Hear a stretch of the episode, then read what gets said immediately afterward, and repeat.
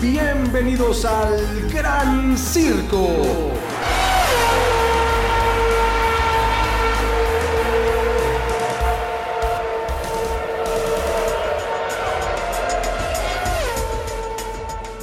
¿Cómo están? Bienvenidas, bienvenidos al Gran Circo, este espacio dedicado 100% a la Fórmula 1. Y bueno, hoy tenemos muchísimas cosas de las cuales hablar, porque el fin de semana se dio el Gran Premio de España en Montmeló. ¿Qué te pareció? Te saludo con mucho gusto, mi querido César Olivares, igualmente a todas y a todos. ¿Qué te, pareció? Te saludo de igual manera, igual a todos ustedes, gracias por acompañarnos en un episodio más del Gran Circo. Me pareció una carrera muy, muy buena, muy buena, hubo de todo, eh, mucha emoción, rebases, eh, muchísima estrategia este, el, clima, la temperatura eh, bastante alta, bastante compleja y bastante eh, eh, contraproducente para los neumáticos. Pero en un breve resumen, para quien no haya visto el Gran Premio, Max se llevó el primer lugar, Checo el segundo y George Russell, el, el tercer posición. Pero nos llegó un comentario muy interesante, así que vamos a verlo. A ver. Hola, ¿qué tal amigos del Gran Circo Podcast? Los saluda Oscar. Quiero felicitarlos por su programa, la verdad es que no me lo pierdo semana a semana, es muy bueno para todos los amantes de la Fórmula 1. Y bueno, en esta ocasión que pudimos disfrutar el Gran Premio de España, eh, yo les quiero compartir que a mí me gustó mucho, fue una carrera de muchos sub y bajas, la pista se presta mucho, eh, fue una carrera difícil por las condiciones del clima.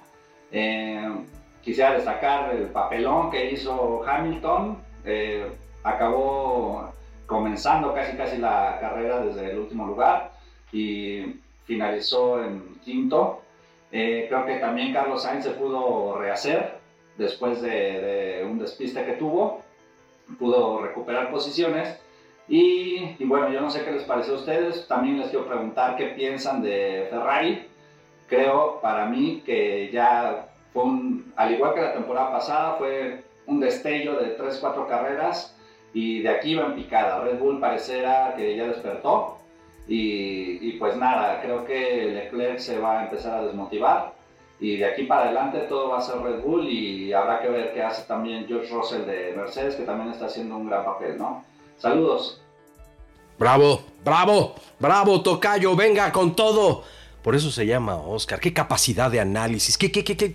Bueno. Muy buen comentario. Oye, buen comentario. A ver. Muchas gracias. Muchas gracias y por cierto, pues ojalá sirva de motivación para que todas y todos nos manden sus comentarios, sus opiniones y alguna pregunta en particular como la que nos deja mi tocayo Oscar. ¿Qué opinamos de Ferrari? A ver, él decía que puede ser que a partir de esta carrera venga en picada la motivación de la escudería, escudería de Maranello. A mí no me lo parece. Psicológicamente para Carlos Sainz Jr.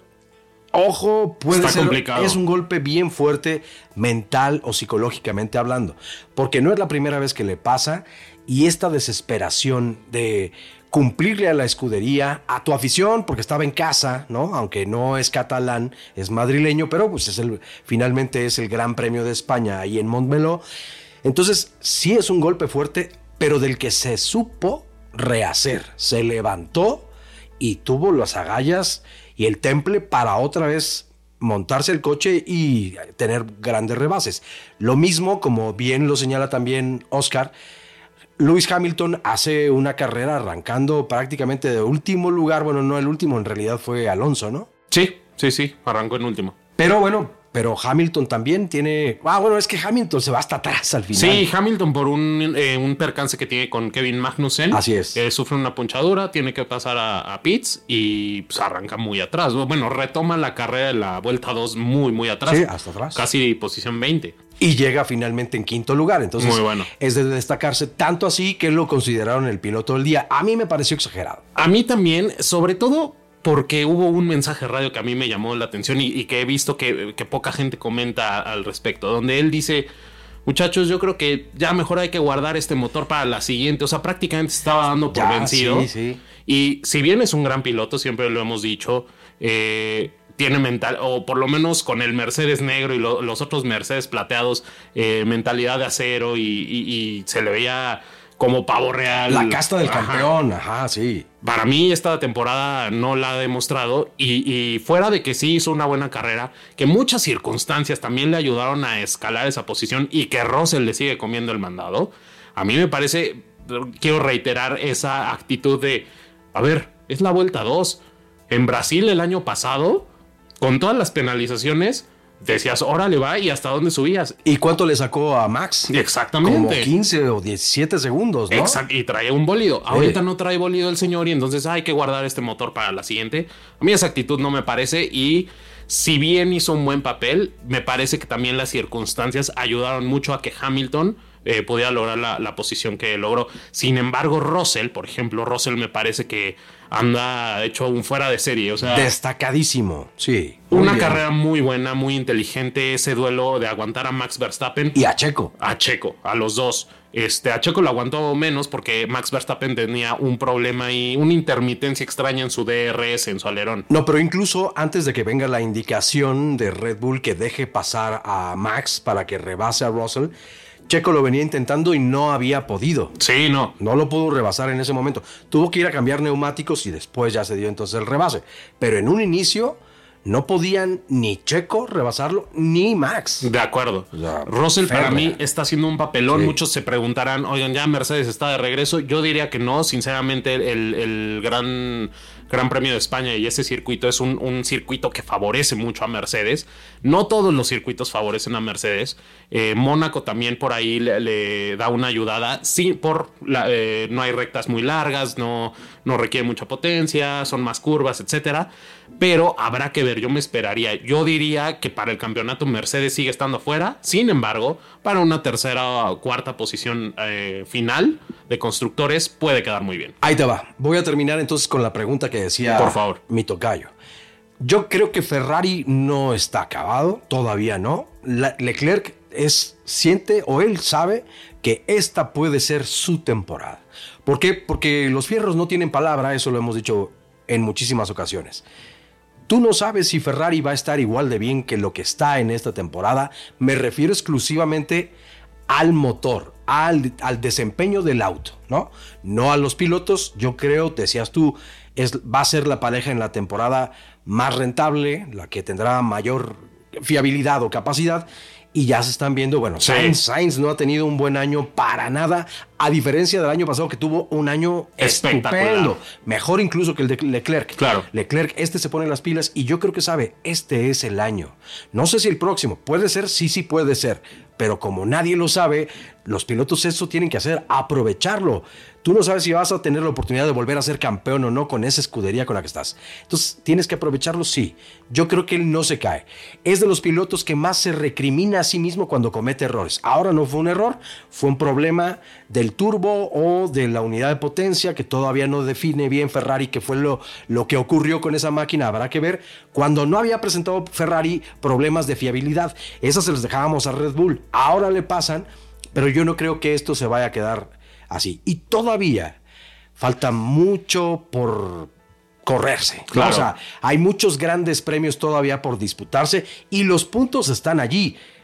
Pilotos y escuderías. Claro, se Entonces yo llevan muy poco. falta mucho, ¿no? Sí, yo, yo sinceramente no coincido contigo. Yo siento que Leclerc, hasta ahora lo que hemos visto de él, es un piloto que sí le afecta mucho los errores, le afecta mucho eh, las circunstancias adversas y sobre todo es un, un piloto que, en- en- bajo mi apreciación, eh, es alguien que le cuesta mucho sobreponerse a- a- ante ese tipo de situaciones. Entonces yo creo que psicológicamente le va a ir pegando y Sainz ya lleva mucho tiempo nervioso, ya, ya, ya lleva varias carreras titubeando y, Sí, y lo vimos sí. en el Gran Premio. Sí, Él solito se salió. Sí, sí.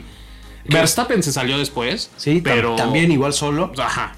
Digo, también había un, un viento, una, una ráfaga de viento fuerte que, que jugaba en contra de los pilotos en esa curva, en la curva 4. Exactamente. Pero eh, a Sainz yo sí lo veo como temeroso, como titubeando. No lo veo seguro como, como fue la temporada pasada. Sin embargo, estas llantas eh, ya están cocinadas. Vamos a pits y regresamos para seguir Box, analizando box. el Gran Premio de España. Regresamos.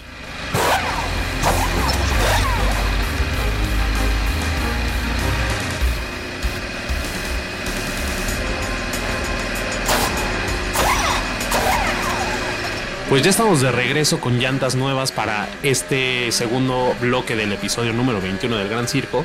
Y querías decir algo de Mercedes. Sí, tocábamos a Mercedes porque, bueno, lo tocó mi tocayo, también lo tocabas tú, que si estaba de vuelta o no. Trae buenas actualizaciones para este Gran Premio de España. También las traía Ferrari.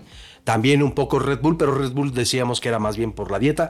Que ojo, eh, Max y, y Checo no tenían las mismas actualizaciones eran primero para Max, que por eso también andaba en un ritmo de carrera diferente al de Checo, que ya llegaremos, ya llegaremos, a ese momento. Pero en cuanto a, eh, a Mercedes, quiero tocar este punto porque hay que dejar bien claro. Yo creo que Mercedes no ha estado fuera de la competencia en ningún momento. ¿Quién ha hecho la chamba? George Russell. Desde el principio. Quien se ha caído esta temporada es Hamilton. Extrañamente, si sigue enojado por lo que pasó al final del Gran Premio del año pasado. No tengo idea si familiarmente o en pareja tenga problemas o la moda no es la que le acomoda en este instante. no lo sé, pero algo le está pasando al piloto inglés que no está rindiendo lo que había rendido en todos los años desde que comenzó. Era otra persona. Pareciera que hoy estamos viendo a un piloto promedio promedio, ¿no? Y con estas respuestas, actitudes, la carrera pasada también que había hecho. No, pues ustedes decidan la estrategia. Si me meto a si, o no. Si cambiamos las llantas y cuáles me van a poner. Ese no es Lewis Hamilton al que cuando menos conocíamos. En cambio, tienes a un George Russell que les ha venido salvando de verdad las papas a la escudería porque ha puntuado prácticamente en todos los grandes premios. Es su segundo podio esta temporada. Eh, y ahí están además en un, en un tercer lugar, pero tampoco tan despegados. ¿A qué me refiero? A que quedan muchas carreras todavía por correrse y entonces de continuar en un franco ascenso la escudería de las flechas de plata pueden alcanzar a Ferrari o incluso meterle presión un poco a Red Bull, que es quien comienza a separarse. ¿Cuál sería la lógica? Y ahora sí vamos a Red Bull. ¿Cuál sería la lógica? Pues de que Red Bull sí trae un coche que va a ir metiéndole las, las verdaderas mejoras, las actualizaciones, pero las de verdad, ya poco a poco. ¿Para cuándo se, se rumora que vienen las más importantes? Eh, para el Gran Premio de. Eh, es, para Inglaterra, ¿no? Según yo. Creo que sí, creo que sí. Creo, o sea, el, paquete. Eh, carrera con carrera van a ir mejorando poco a poco. Por supuesto. De hecho, en España. pero para Silverstone, según yo tengo entendido, es donde viene el paquete más fuerte, donde veremos ahora sí ya la casi en su totalidad las actualizaciones que tienen las escuderías. Y obviamente vendrá el parón de, de, verano, donde también se trabajan, no igual en todas las escuderías, Mercedes siempre lo ha hecho muy bien, pero tendremos que ir viendo entonces hasta dónde llegan ¿no? las habilidades y cualidades de cada uno de los diseños de los coches. Exactamente. Entonces ahora tocando el, tema de Red Bull. Red Bull sigue teniendo un problema de fiabilidad. Sí. Y lo vimos esta carrera con el DRS de, Max, Verstappen, que era muy intermitente.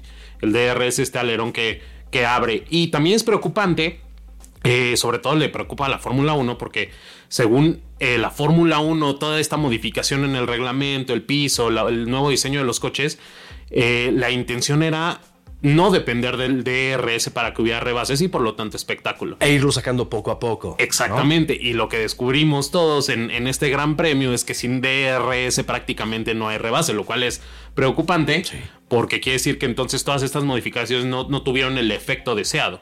Porque la, idea es que el DRS desaparezca gradualmente, no de tajo, pero gradualmente. Entonces es un tema que, necesita revisar la FIA, el siguiente cambio importante de reglamento que ya incluye motores hasta 2026. Entonces es algo que, que checar y Red Bull sigue con estas deficiencias pequeñas que si, esta, eh, si bien esta carrera no les afectó porque se llevaron el 1-2 y la vuelta rápida se la llevó Checo, eh, pues sí los ponen en aprietos eh, durante la carrera. El estrés que manejaba Max, tú lo escuchabas en el radio y estaba gritando, vuelto loco de cómo es posible que no me abra el DRS. Ya cuando ganó, muy relajado, equipo, muchas gracias. Gran trabajo. se entiende, es la adrenalina del momento. Claro. Pero, por ejemplo, Russell hizo un gran papel defendiéndose de, de Max Verstappen sobre todo.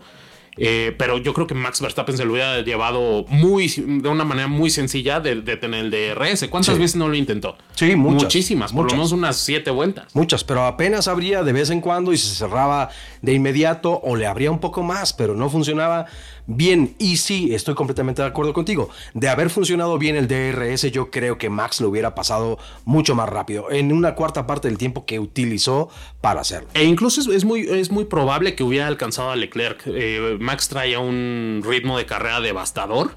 Sin embargo, el DRS pesó mucho. Sí. Ahora, la polémica aquí en cuanto a Red Bull, en esta carrera en particular, no es tanto su deficiencia, sino más bien las órdenes de equipo internas. ¿Por qué? Llegamos al punto. Sí. A ver, a ver, arráncate. Porque Checo iba liderando la carrera, venía. George Russell y después Max Verstappen.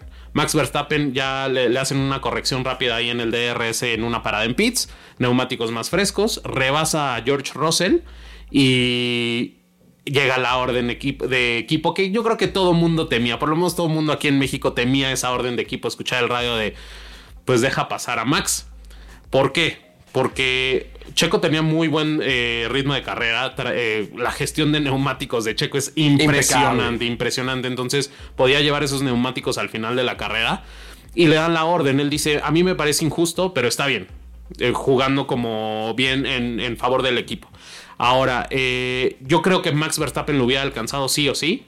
Porque finalmente tenía este, este paquete de mejoras aerodinámicas que algunas Checo no tenía y el, ritmo de carrera. Pero también creo que eh, escuché muchos comentarios y, y varios nos dejaron en las redes sociales eh, comentarios como es que cómo es posible que Red Bull no confíe en Checo, que le quite esa victoria a Checo, no le quitaba nada.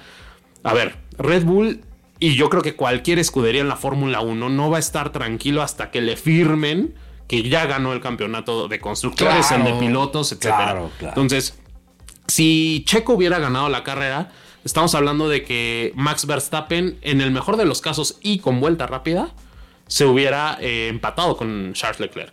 No lo hubiera superado. Entonces, a Red Bull y a ninguna escudería le gusta esa, incomodidad, esa incertidumbre de decir no lo tengo seguro. Aunque sea semana por semana, quiero ser quien vaya liderando ambas tablas, tanto constructores como pilotos. A ver, ahora déjame agregar algo aquí al asador. Viene esta orden de equipo. A muchos le parece que está mal. Hablan algunas otras personas de que Checo, claro, para eso lo llevaron. Es el, el hombre ala de la escudería, es el piloto número El dos, ministro de defensa. el ministro de la defensa, en fin. Hay muchas personas que se ofenden al escuchar algo así. No, Checo llegó a ser campeón a Red Bull, por eso lo llevaron, porque tiene gran mentalidad y es la primera vez que tiene un, un auto decente con el cual se puede hacer campeón. Yo respeto todas las opiniones. A mí lo que me parece es, Red Bull tendría que hacer que sus dos pilotos compitan sana y abiertamente.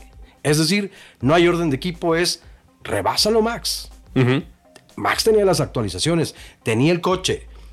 Tienes que enfrentarte a un Checo Pérez, que es el gran señor ministro de defensa, siempre y cuando, pero esto lo tienes que hacer previo a la carrera, Claro. no en el momento de la carrera. O sea, es, a ver, está libre, ustedes se pueden rebasar o no, nada más. No me vayan a poner en riesgo el 1-2 de la escudería, como era en esta ocasión. Imagínate, la gran cosecha de puntos que otra vez obtienen se va a perder por una competencia insana. Pero si no quieres que sea insana la relación, que hasta el momento va todavía muy bien en la escudería entre los dos pilotos, entonces dales carta abierta. Dice Checo al final, estoy contento por la escudería, pero tenemos que hablar. Entonces muestra un poco de carácter, incluso, incluso diciendo al ingeniero en la carrera, no me parece justo, lo voy a dejar pasar, pero no me parece justo. Claro. Ah, está mostrando el carácter que no le conocíamos o que cuando menos no nos había compartido en otras escuderías. Eso me da gusto por Checo, sí. Y sobre todo sin caer en imprudencias Eso, de, de- eso. de pelear como por ejemplo lo ha hecho Ocon, Sí. lo, lo Ah. ha hecho Stroll, Gasly, Ajá, lo han ¿no? hecho que a mí no me importa, yo vengo a ganar. Sí. Entonces es muy rescatable eso de Checo, eh, pero yo creo, y siendo totalmente honestos, que mientras Red Bull no asegura un campeonato, tanto de constructores como de pilotos, y haya situaciones similares a las que vivimos en el Gran Premio de España, Va a privilegiar Max. Verstappen va a ser la prioridad. Y Checo pues va a estar ahí como escudero. Sí. es- es la segunda posición. Aunque en este momento la prioridad es que nos vayamos a box porque estas llantas también ya dieron todo. Así que Vámonos por las blandas para la vuelta rápida, mi querido César. Perfecto, regresamos. El Gran Circo.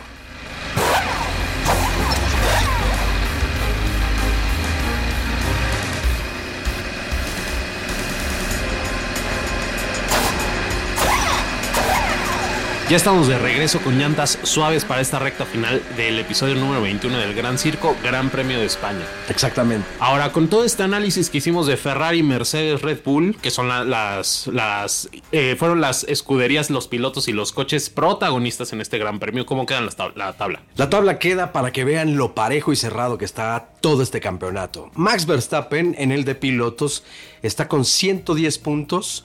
Charles Leclerc con 104 puntos, solamente hay 6 de ventaja. Checo, Ser- Sergio Checo Pérez 85 puntos. Entonces son 19 puntos los- la diferencia que hay entre Leclerc y Checo. Y más abajo viene Russell para que vean cómo no se ha caído para nada Mercedes. 74. 74. Son 11 puntos la diferencia entre George Russell y Sergio Pérez. Oye, ¿y los otros dos pilotos de Red Bull? ¿De Red Bull? Los otros dos pilotos de Red Bull. y Stroll. Ah, ya sé que a, a qué te refieres. Sí, son de Red Bull, ¿no? Digo, corren con un Red Bull Ah, verde. ahora le dicen el Red Bull verde, claro, Ajá. sí, sí, es que eh, eh, curiosamente, fíjate, otra vez está presente Lawrence Stroll en este episodio del Gran Circo. Porque, ¿Por qué? A ver, ya habíamos tenido a los Mercedes Rosa, ¿se acuerdan? ¿Se acuerdan ese, 2020, si no me equivoco. ese medio escándalo que hubo donde todo mundo volteó a ver? Ferrari fue una de las principales escuderías que estuvieron diciéndole a la FIA, oye, a ver, aquí no es justo, ¿eh? Se robaron el motor del Mercedes. No el motor, el coche, el modelo, Conoce todo. todo, menos el color. Como decían, el, el Mercedes rosa, ¿no? Y curiosamente, ¿quién estaba detrás de todo eso? Lawrence Stroll. Lawrence Stroll. Y ahora, el Aston Martin, este verde encantador que tiene la escudería, Precioso. sí, no, la la verdad es que es magnífico. Tiene, de pronto, ya cambió el coche, ¿no? Los pontones idénticos a un Mutó y RB18. así igualito dices, ¿qué, qué pasó? ¿Qué pasó ahí? Aunque en realidad los resultados, pues, Eh, lamentable, de- siguen dejando mucho que desear. Y hubo gran polémica en, en este fin de semana particularmente porque, como tú bien lo dijiste el episodio, eh, episodio pasado, era la presentación del AMR 22B. Exacto. La versión B del coche de Aston Martin para esta temporada. Pero hubo ahí datos curiosos donde Lawrence Stroll dice, no, pues este coche ya lo teníamos diseñado desde noviembre. Pero, ay, pues como que no, en el túnel del viento no, no, no, nos, no nos gustó mucho. Entonces como que dijimos, ah, bueno, ahí está como backup. Vamos a sacar el Sí. AMR22. así, ajá. Pero como el AMR22 no está funcionando, pues bueno, vamos a nuestro plan B. Por Dios, eso nadie lo cree. No, nadie, Ahora, nadie se lo compra. Eh, eh, Aston Martin contrató a muchos ingenieros de Red Bull. De Red Bull. Ellos empezaron a, gra- a- a trabajar hasta abril de este año. Y Lawrence Stroll ar- argumenta que el diseño de este AMR22B lo tiene Ya lo desde tenía, noviembre. sí. Entonces, Y tú, curiosamente ¿a quién llegan- le crees?